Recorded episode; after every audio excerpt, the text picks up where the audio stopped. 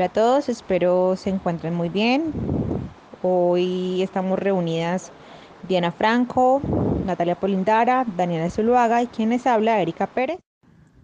Bueno, entonces en este momento vamos a tocar un tema muy importante que se llama el patriarcado, llamado también el gobierno de padres.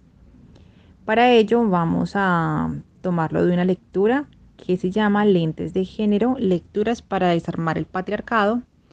Y vamos a intentar responder una pregunta planteada anteriormente que dice así. ¿Por qué consideramos relevante esa temática o concepto en términos de reflexión sobre el género?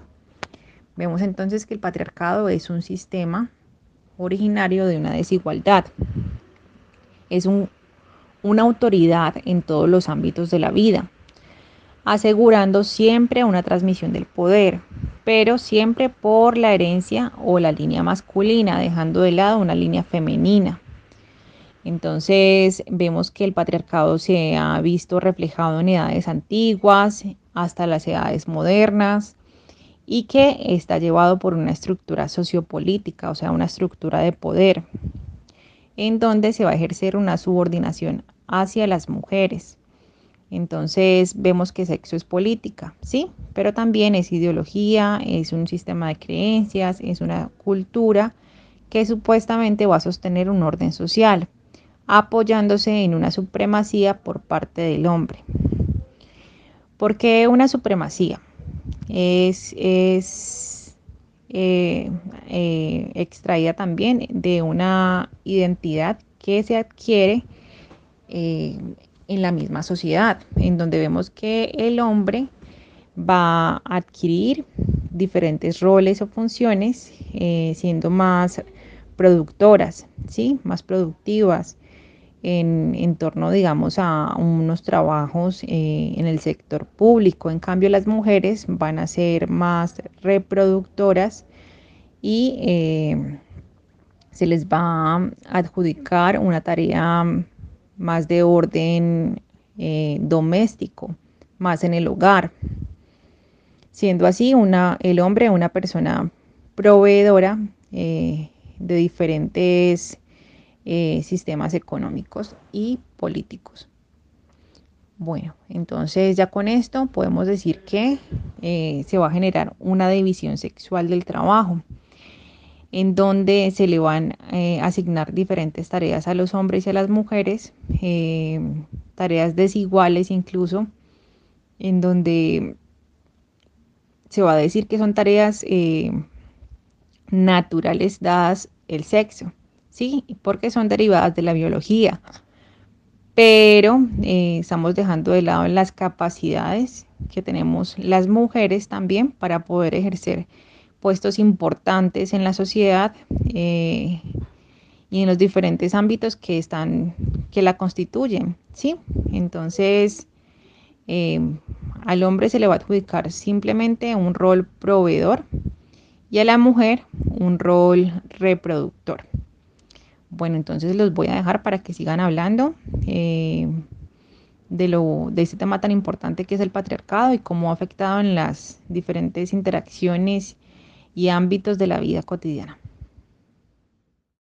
Así es, Erika, muchas gracias. Y es que esa división sexual del trabajo, donde ha prevalecido el dominio del hombre, se ha, se ha perpetuado por muchísimo tiempo y la ideología patriarcal tiene expresiones en múltiples aspectos de la vida.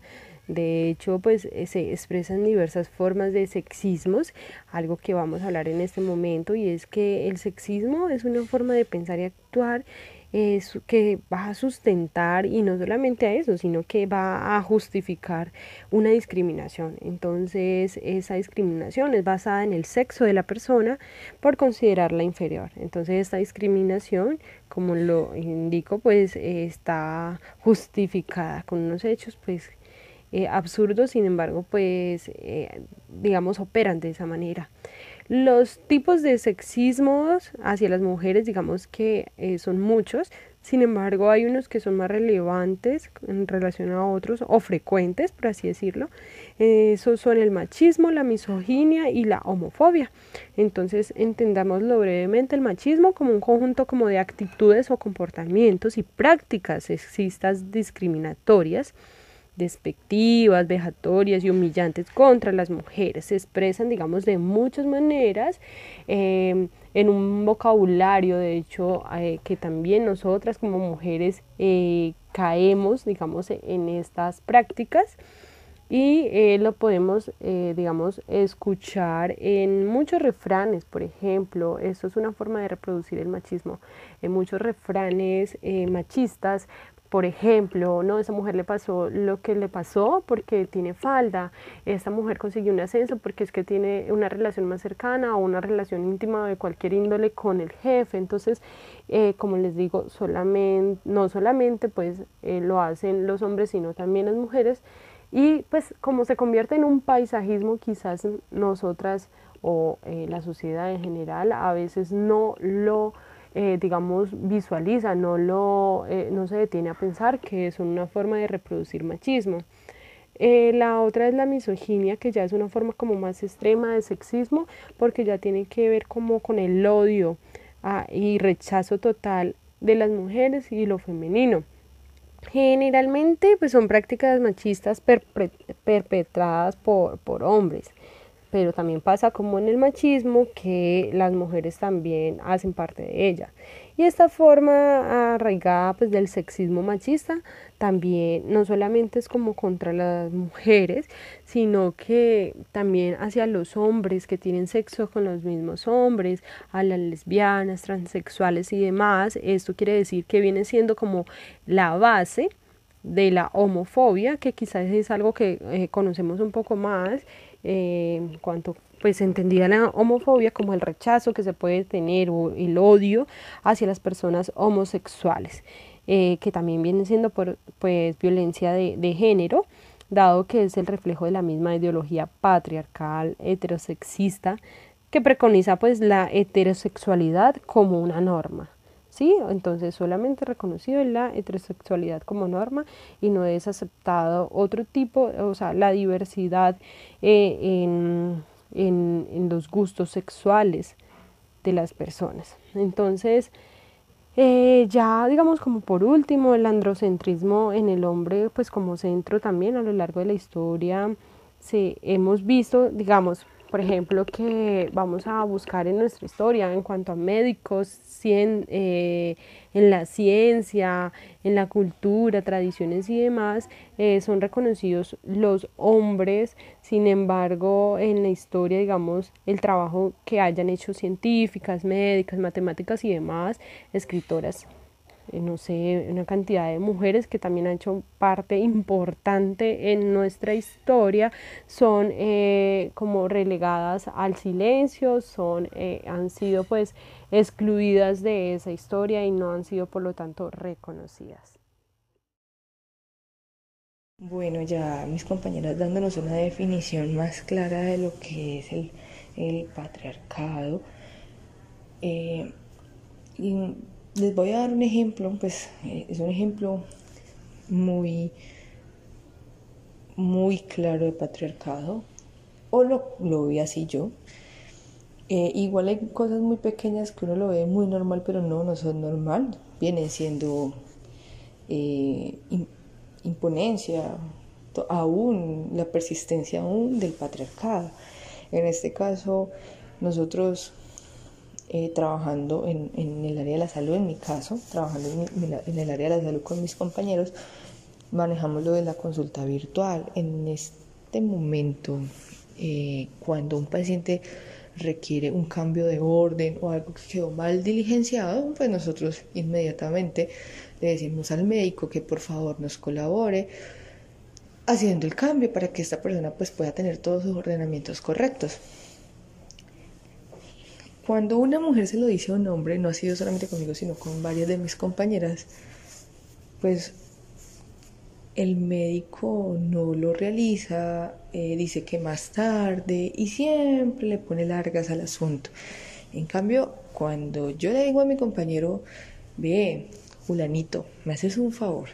Le decís al médico que si nos colabora haciéndole las órdenes a este paciente o cambiándole las órdenes a este paciente porque las necesito urgente, pues este muy orando le dice al médico por una nota de voz, doctor, el paciente necesita sus órdenes. Lo mismo que yo le he dicho, que mis otros compañeros le hemos dicho varias veces, pero no.